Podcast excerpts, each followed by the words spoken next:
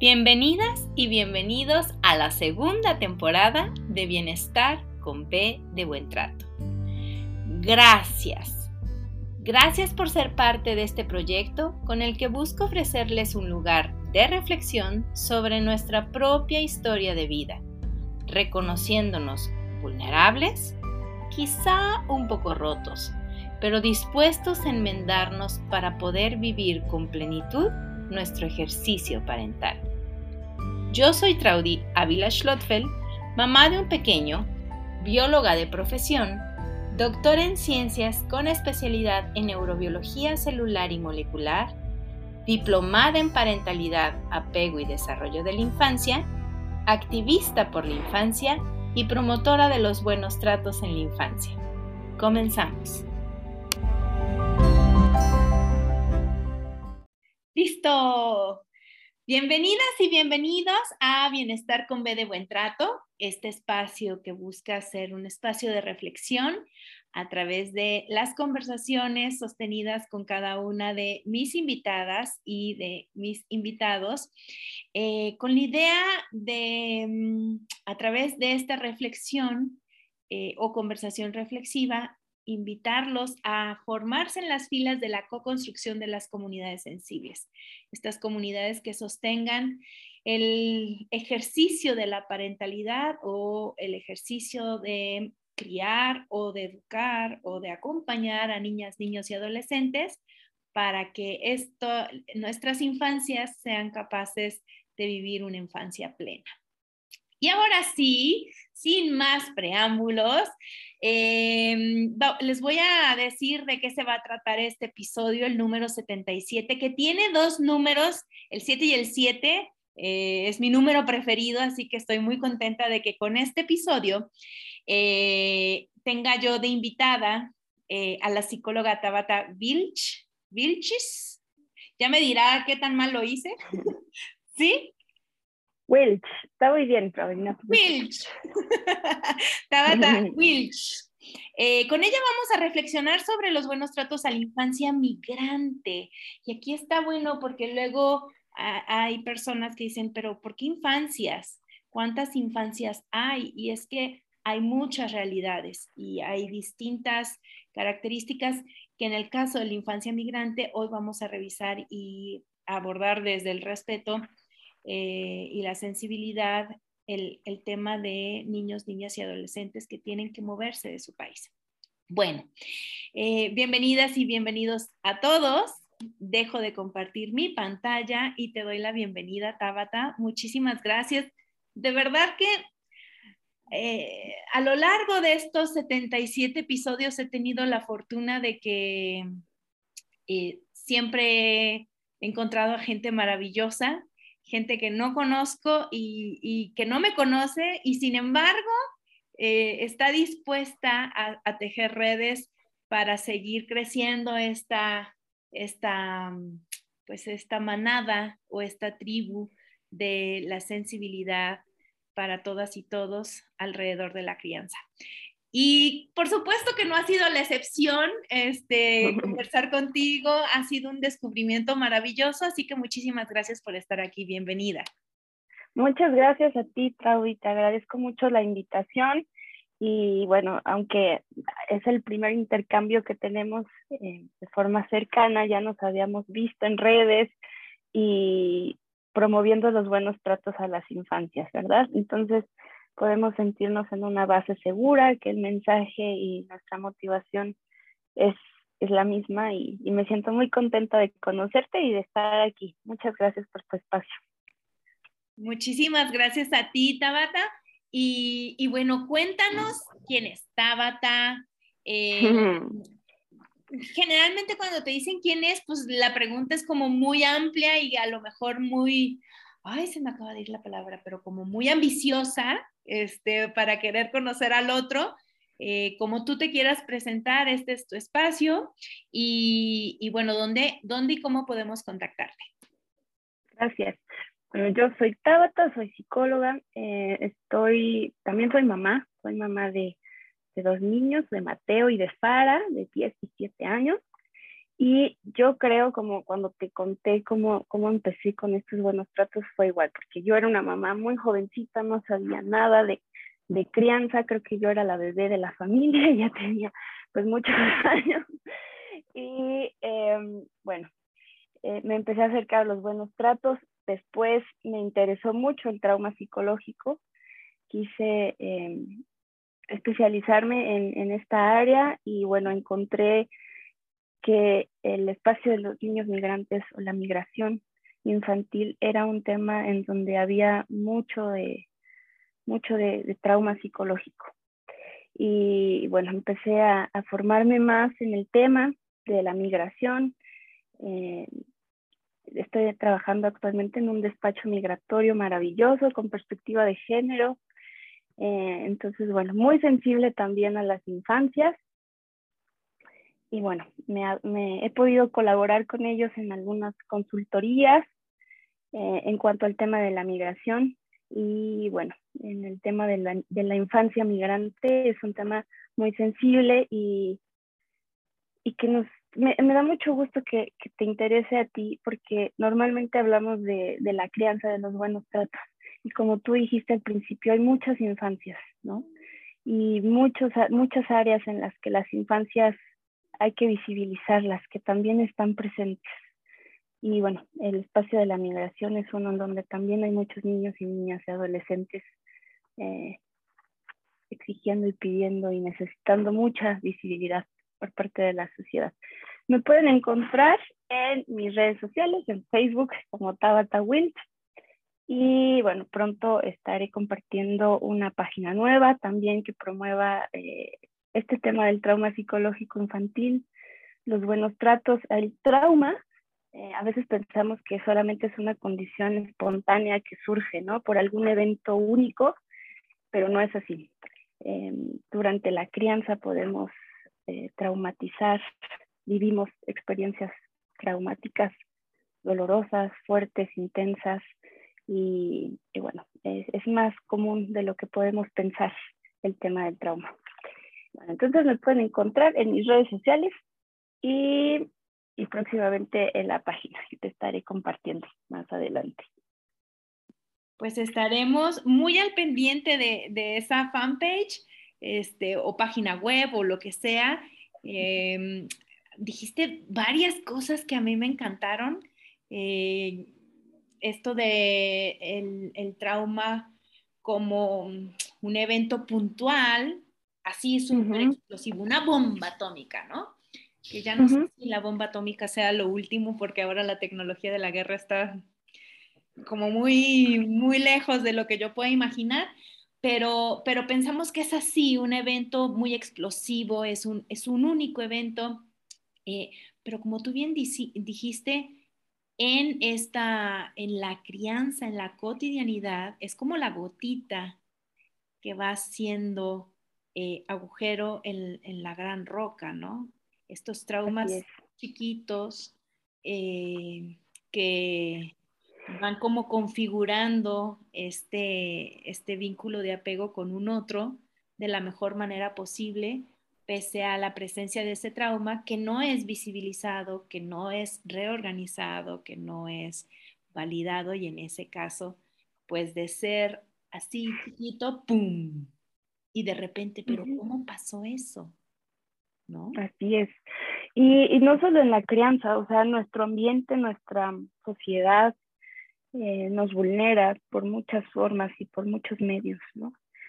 Eh, o sea, las redes sociales, mientras tú estás navegando en las redes sociales, encuentras videos eh, que parecen graciosos, en donde estás, o sea, donde puedes presenciar eh, maltrato infantil, maltrato hacia otras personas y, lo consideramos comedia, diversión. Y esos pequeños momentos también son traumáticos para una persona y para un niño, una niña en construcción eh, también. Entonces, bueno, hay que tener mucho cuidado porque sí, nuestras prácticas, nuestras conductas, eh, lo que vemos, lo que consumimos también puede dejar secuelas en, en nuestra salud mental.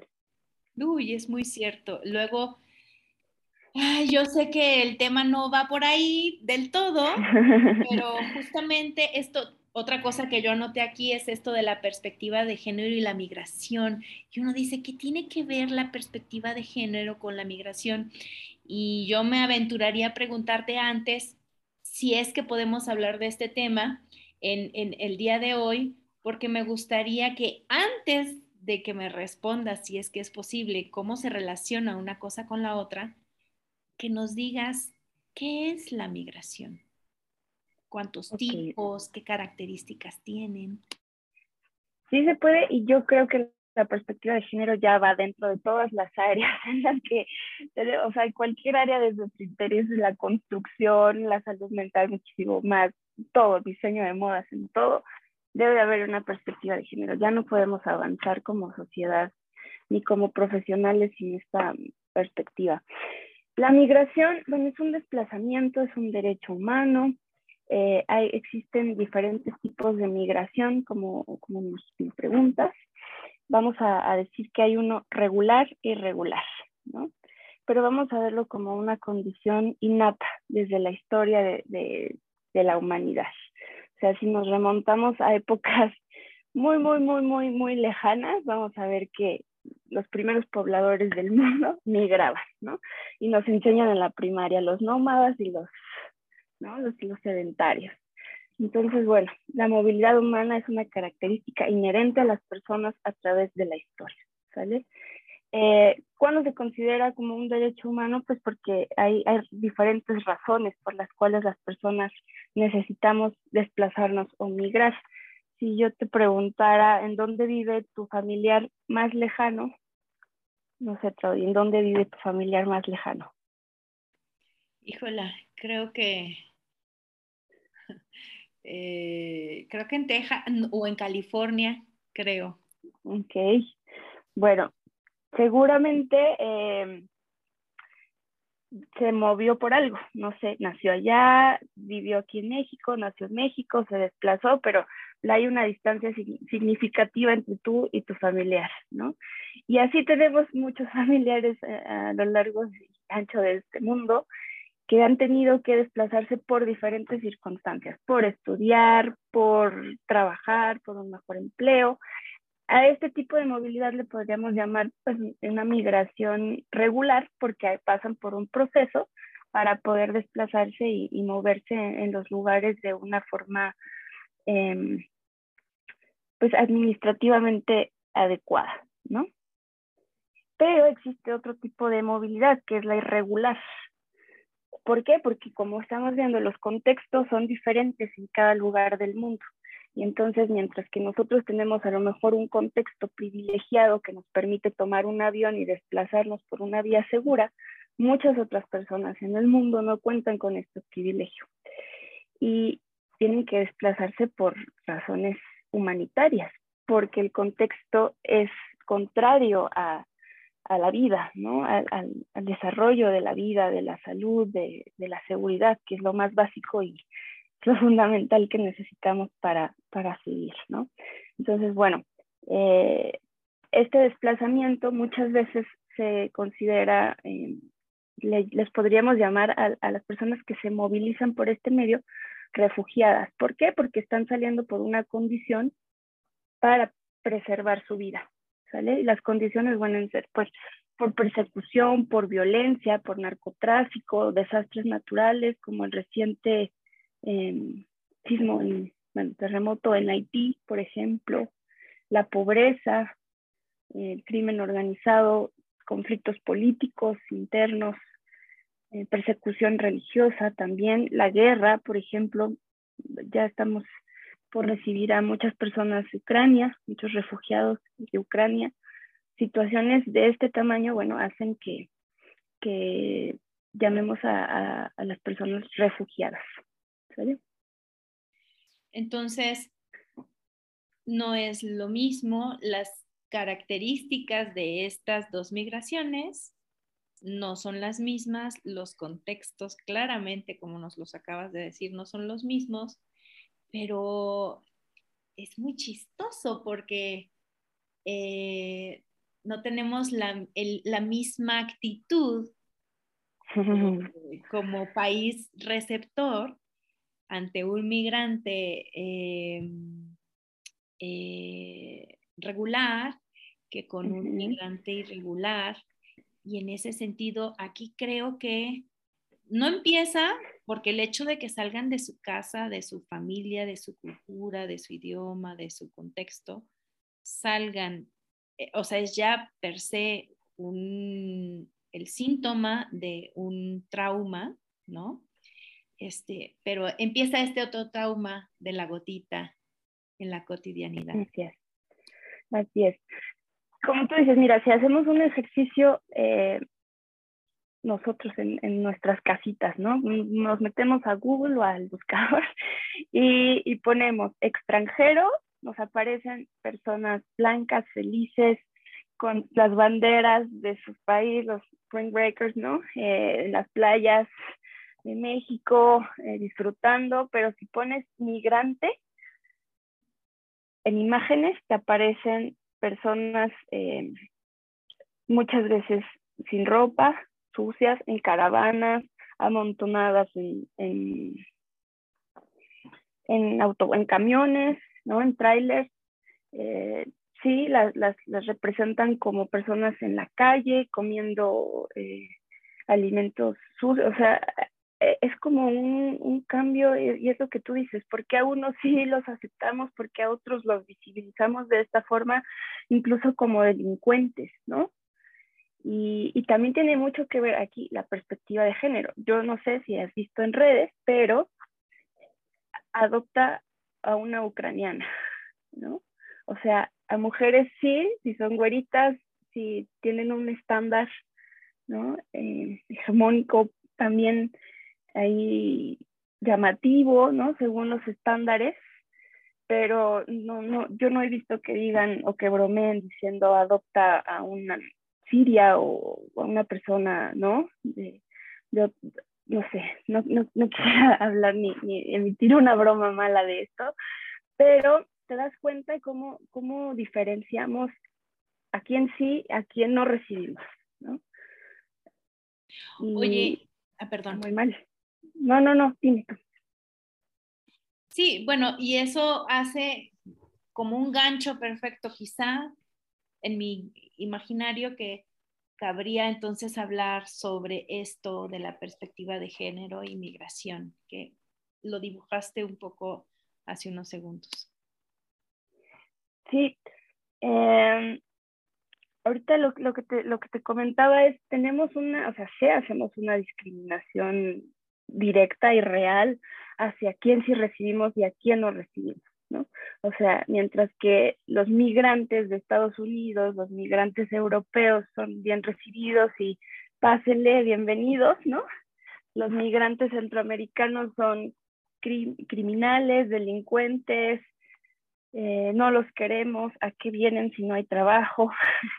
y un dato curioso, fíjate, la migración, en México tenemos más migrantes de Estados Unidos de forma irregular que migrantes centroamericanos. O sea, son migrantes de Estados Unidos que vienen eh, de vacaciones y ya se quedan aquí, encuentran ah, hospedaje más económico en Cancún, en Puerto Vallarta, en Oaxaca, en zonas pues, que están padres, ¿no?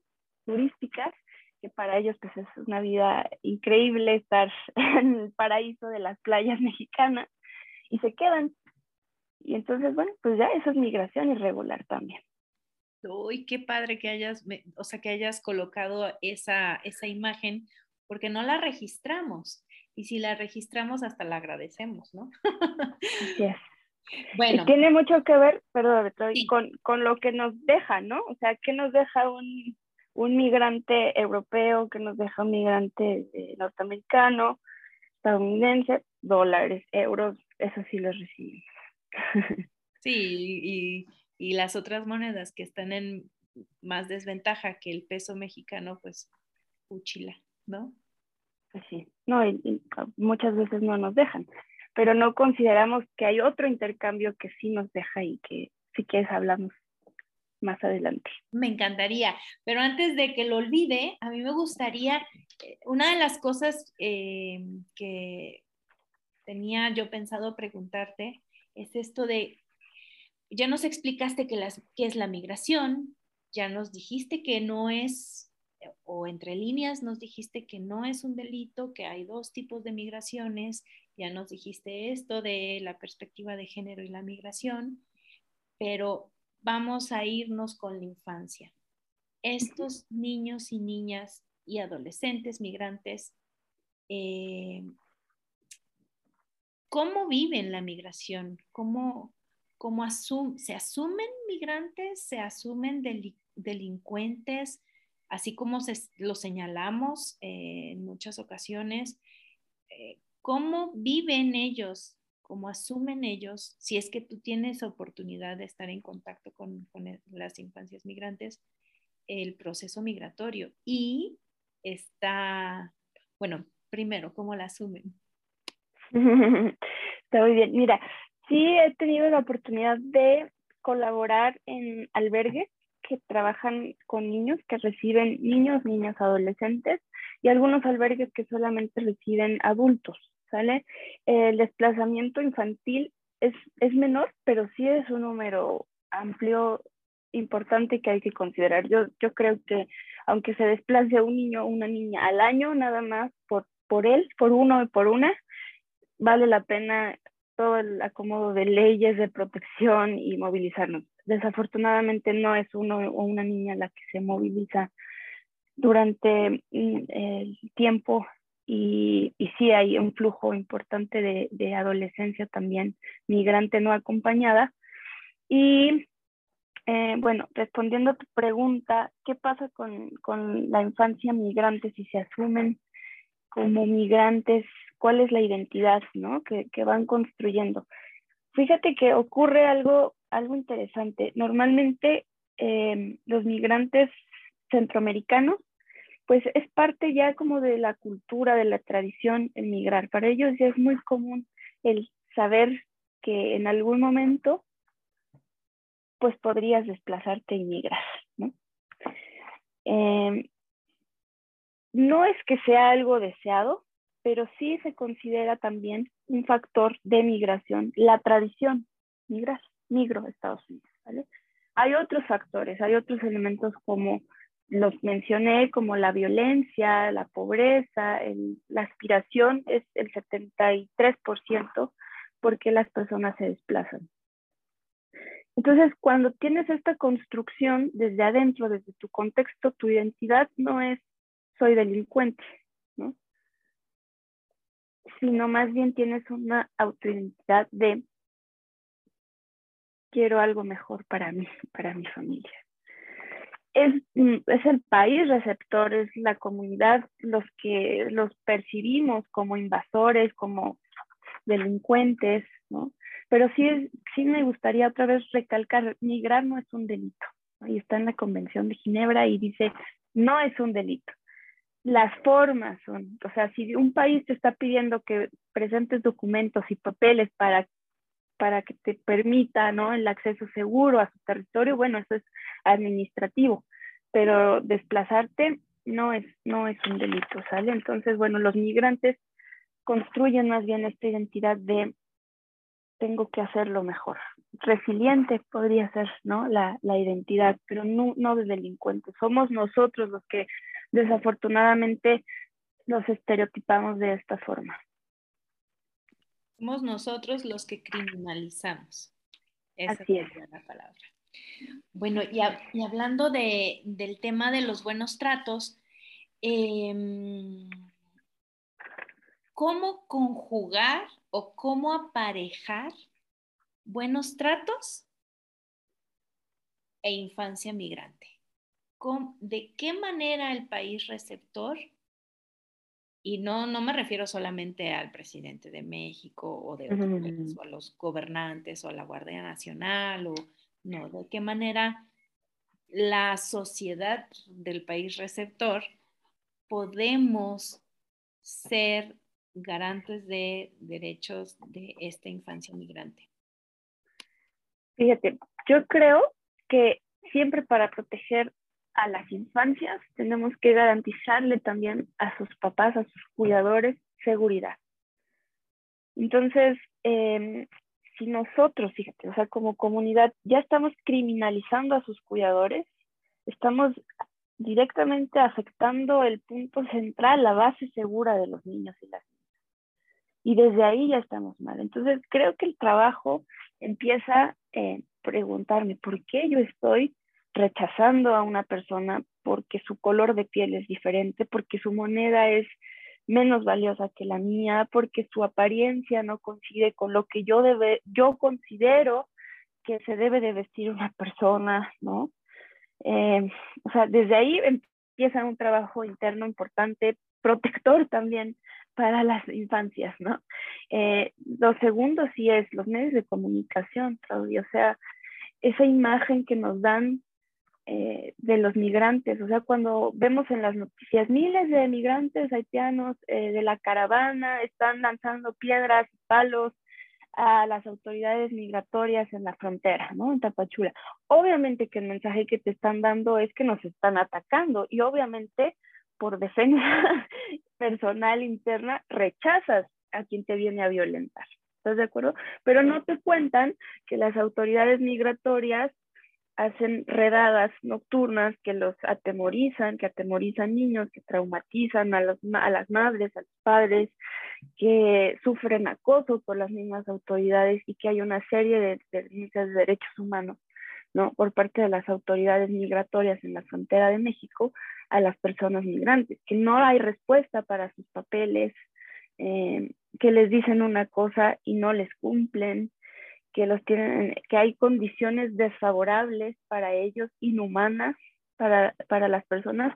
Entonces, si piensas en qué contexto, o sea, una persona en estos contextos no va a reaccionar diciéndote, por favor, déjame entrar, aquí esperamos otros cuatro meses más, ¿verdad? Cuando los pañales, la leche, los niños ya no están. Eh, es, es desde, si te das cuenta, es desde lo individual hasta lo comunitario, social, y yo sí quiero meter al presidente y a los presidentes, porque no es posible que, que tengamos tan poca sensibilidad humana y, tan, y que eso nos lleve a, a no considerar políticas de seguridad dignas para las personas migrantes.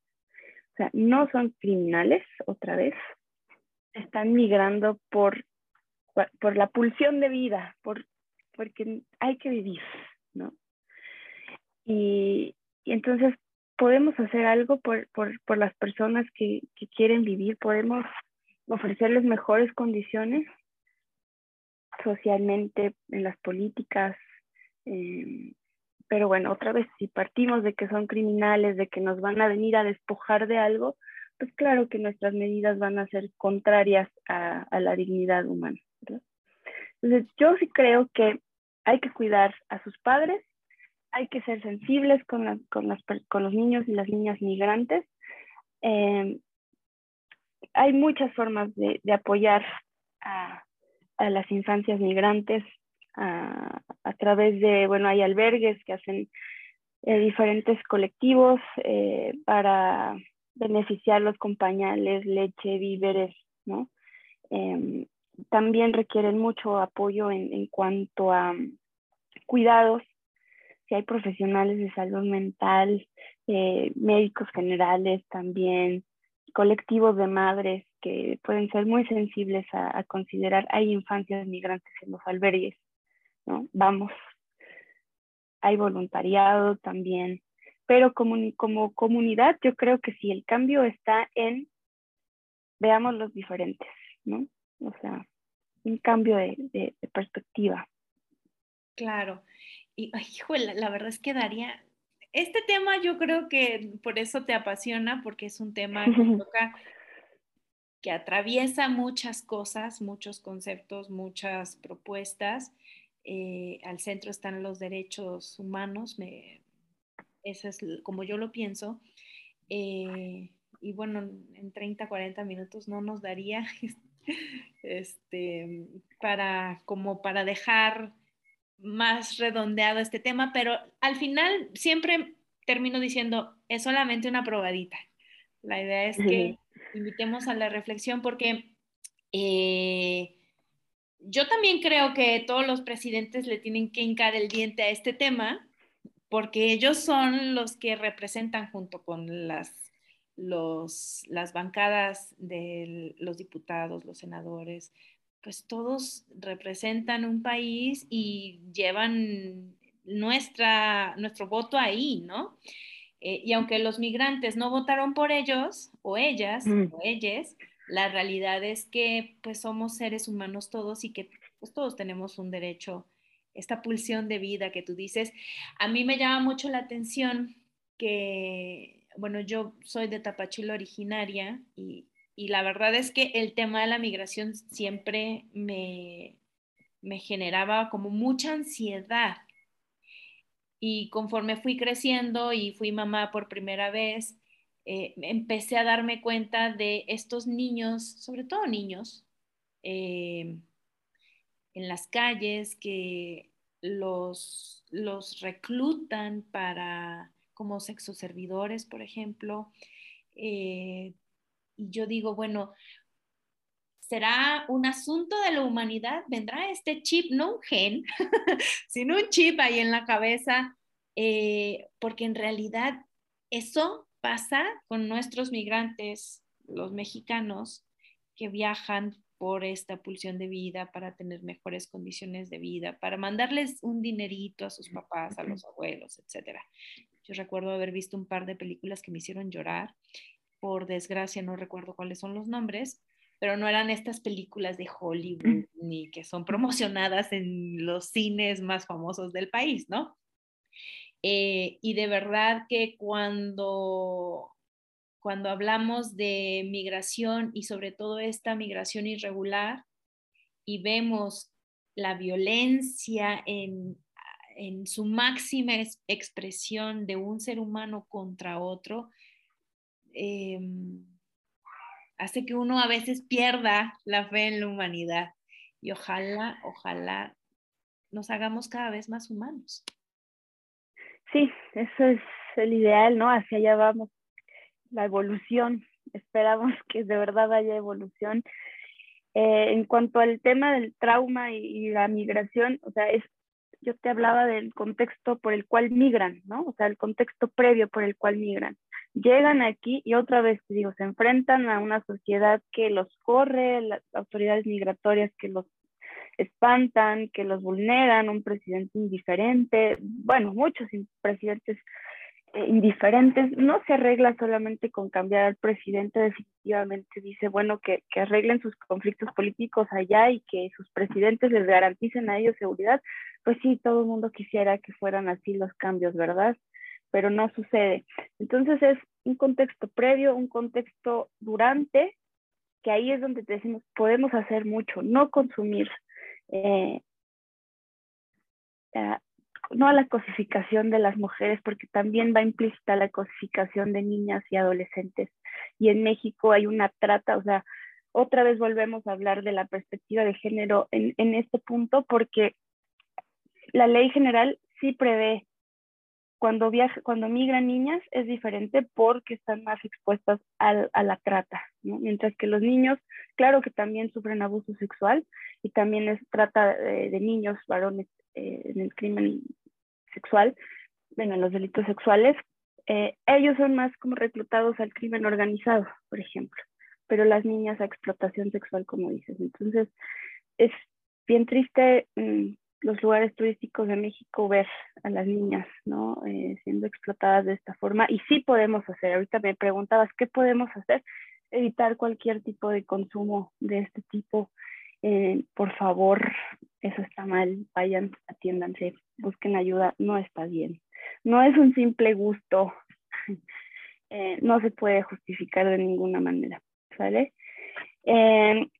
Y bueno, durante, ¿no? Durante sigue, la travesía hacia, un contexto de mucho estrés y mucho miedo y muchas experiencias que siguen siendo dolorosas, pero sí podemos hacer mucho. Yo creo que la fuerza, Raúl, está también en, la colectividad, en crear espacios seguros.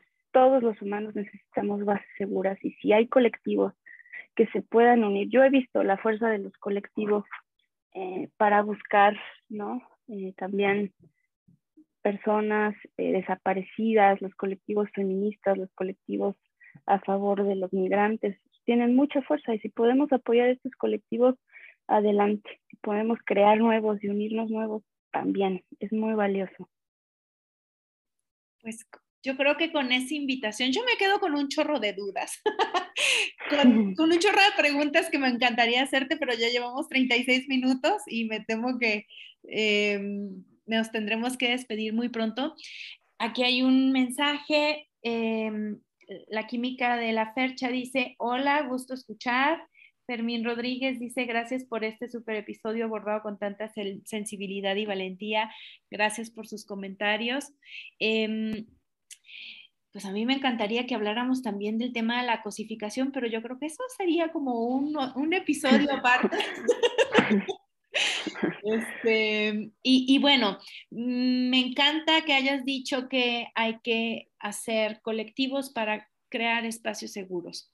A mí me parece que no es lo mismo ser migrante, eh, refugiado, o, sí, refugiado es el término correcto, em, en donde llegas a un sitio y eres bien tratado. Eh, no es lo mismo ser un refugiado cuando, eh, en las condiciones de crisis humanitaria y llegas a un país receptor y te violenten y te revictimicen y te traumaticen una y otra vez.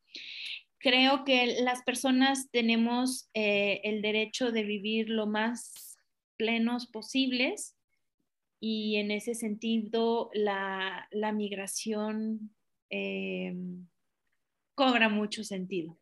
Entonces la invitación, eh, te voy a dar paso para que te despidas como con un resumen, pero mi invitación sería, eh, siempre he dicho, intentemos ponernos en el zapato del otro no quiero que eso signifique que todos tenemos la, misma habilidad para ser empáticos y ser sensibles, porque de nueva cuenta tiene que ver con esto de cómo fuimos educados, cómo fuimos tratados, qué esperaron y qué no de nosotros.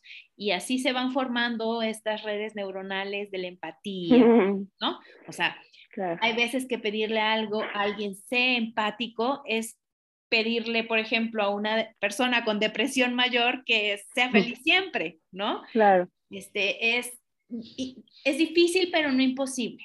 O sea, me refiero que tenemos una gran capacidad cerebral como para ir, ah, bueno, no soy necesariamente empático por naturaleza, pero puedo tomar, como tú dijiste, vayan a terapia, pues vayamos a terapia, tomemos terapia, formémonos, pero al final eh, la invitación es a intentar, si no lo logras, pues busca algo, otras, otras alternativas, pero intentemos ponernos en el zapato de esos niños y esas niñas y esos adolescentes que como bien yo no lo sabía, eh, yo he visto muchos niños con sus papás, niños que apenas, que van aquí cargados, generalmente en Tapachula ahora son muchos migrantes haitianos, eh, y se me hacía que la migración justamente estas olas de migraciones eran más dolorosas por el hecho de ver a más niños y niñas migrando con sus papás, ¿no? Ver sus caras. Este, alguna vez hablé con, con unos haitianos y ver a la niña con miedo porque una mujer blanca extraña se acerca. O sea, eso, eso a mí me, me conmovió mucho. Entonces yo no, sabía que en general esta, las migraciones no involucran a las infancias, pero mm, ¿qué pasaría si ese niño fuera tu hijo o tu hija? Eh, yo te aseguro que todos, aunque seamos maltratantes, todos vamos y ponemos ahí el cachete para que un otro no maltrate a tu hijo o a tu hija. Entonces, pues bueno, eh, los buenos tratos son posibles, eh, los buenos tratos son un derecho de la infancia. Buenos tratos también es bien tratar a, los cuidadores y cuidadoras eh, y, y en esta idea de los buenos tratos, generar y crear espacios seguros es la prioridad. Sí, y sabes, todavía ahorita pensando otra vez en proveer a sus padres, ¿no? A sus cuidadores, porque si ellos están bien, los niños van a estar bien. sí migran niños, ¿eh? Sí migran niños, niñas y adolescentes no acompañados. Creo que eso está todavía más trágico. Y muchas veces dicen que son mayores de edad, pues autoprotección, pero son adolescentes. Y, y, ahí también hay mucho, mucho que hacer y mucho que atender. Pero bueno, ya más grande y no para dejarle la responsabilidad a los individuos, ¿no? Porque eso es un discurso también un poco irresponsable de nuestras las autoridades, pero también a, a, a los empresarios, ¿no? Que pueden generar espacios de contratación de personas migrantes para, para recibirlos. O sea, el intercambio cultural es muy, muy interesante. O sea, escuelas de idiomas, por ejemplo, eh, las personas migrantes de Haití que hablan francés, algunas, no, no todas, pero, pero muchas sí, eh, pueden nutrir y enriquecer mucho una empresa, por ejemplo, una escuela de idiomas. ¿no? O sea, si tú contratas maestros haitianos, impresionante con el francés, ¿no? Y no es porque la mano de obra salga más barata ni nada, pero ya tienes el, el recurso que, que, que, es valioso también y estás contribuyendo y estás apoyando y estás generando también buenos tratos a ellos y a sus comunidades también. Y bueno, si hay niños, pues sobre todo también a los niños. Bueno, Claudia, sí es un tema muy amplio muy grande ya no quiero meter más temas, pero creo que este sí, no lo quería dejar pasar porque nos va ampliando también la visión, ¿no? O sea, no nada más desde lo caritativo y de, de, lo que podemos hacer por buenas personas, realmente sí podemos hacer muchas cosas valiosas, ¿no? Que van a resultar en buenos tratos y en cuidados para nuestros niños del mundo, no nada más nuestros hijos y, y nuestros niños que sí conocemos. Sí, es muy cierto. No, pues dejaste aquí como como cuando vas, el gatito va y agarra el hilito de la madeja y dices, esto no se vale. Pero muchísimas gracias, gracias por, por todo, todo esto que nos has compartido, gracias por, por las posturas, gracias por pues un poco de educación, que es lo que nos hace falta. La sensibilización, ¿no? Como dijiste, estos espacios reflexivos son súper necesarios y pues una vez más te agradezco este espacio y ojalá siga habiendo más espacios para hablar de este tema. Ojalá, ojalá y mucha gente te invite. Muchísimas gracias, gracias, a las personas que nos acompañaron. Nos despedimos de la transmisión y nos vemos mañana en un nuevo episodio. Gracias, Tabata. Gracias a ti, que estés bien.